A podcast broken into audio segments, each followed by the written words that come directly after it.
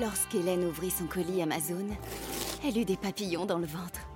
Ce double compartiment, ces huit modes de cuisson, c'était la friteuse sans huile de ses rêves, à un prix si bas qu'elle ne put résister. Ça mérite bien 5 étoiles. Des super produits et des super prix, découvrez nos super offres dès maintenant sur Amazon.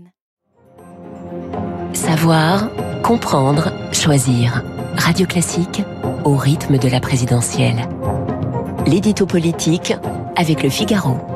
8h12 sur Radio Classique, l'édito politique avec Guillaume Tabar. Bonjour Guillaume. Bonjour Renaud. Valérie Pécresse fait ce soir sa principale émission de, de campagne sur France 2. Peut-elle encore espérer un sursaut?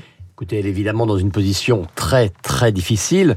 Euh, depuis sa percée au lendemain de sa victoire à la primaire de la droite, sa situation dans les sondages n'a cessé de se dégrader euh, jusqu'à un plancher de 10% aujourd'hui, ce qui fait qu'elle bataille avec Éric Zemmour pour la quatrième ou la cinquième place. Alors est-ce que ça peut bouger? Eh bien oui, dans la mesure où l'on sait que les Français se décident de plus en plus tardivement et que d'autre part l'électorat de droite dans sa globalité circule, on peut dire circuler entre quatre candidats, Valérie Pécresse bien sûr, mais aussi Éric Zemmour, Marine Le Pen et Emmanuel Macron, et que par conséquent on peut assister à un jeu de vases communicants.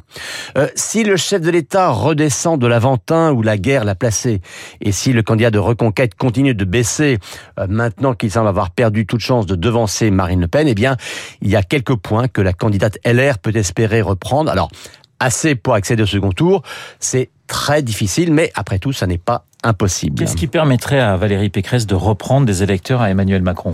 Écoutez, deux choses. Euh, la première, c'est euh, la fin du réflexe légitimiste, la fin de ce qu'on a appelé ce fameux effet drapeau, auquel a été sensible plus particulièrement l'électorat de droite. Ensuite et surtout, euh, l'impression laissée par l'entrée en campagne du président candidat. Il faut le dire, hein, de sa lettre aux Français au meeting trop formaté, euh, de son refus de débattre avec les autres candidats, euh, ressort comme une difficulté à rentrer véritablement dans la campagne et à trouver un nouvel élan. il n'y a pas de magie Macron et d'ailleurs dans son propre camp, on ne déborde pas d'enthousiasme et on a hâte que le premier tour arrive. Donc, si des électeurs décrochent de Macron, eh bien, Pécresse pourrait en récupérer sans doute plus que d'autres candidats. Enfin, troisième chance de remonter sur le chef de l'État, euh, une tonalité plus musclée de la campagne de la candidate LR. Euh, après quelques tâtonnements, Pécresse et ses équipes ont compris qu'il n'était pas très habile euh, de pointer les contrefaçons du projet présidentiel, ce qui par ricochet faisait apparaître des convergences, mais plus important de montrer en quoi le projet Macron n'était pas de droite, notamment sur le régalien.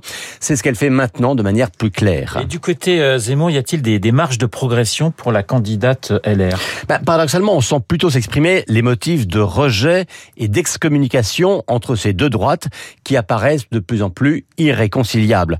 Euh, cela s'est vu notamment mardi soir euh, au meeting organisé par Valeurs Actuelles et par l'association Les Éveilleurs, c'est-à-dire en gros par la droite conservatrice.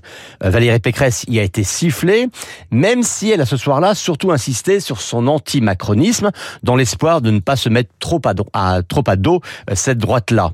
Mais le problème aujourd'hui, c'est que Zemmour et Pécresse aimeraient chacun récupérer les électeurs de l'autre, tout en étant convaincus que l'avenir de la droite passe par le rejet ou l'abandon de ce que l'autre représente.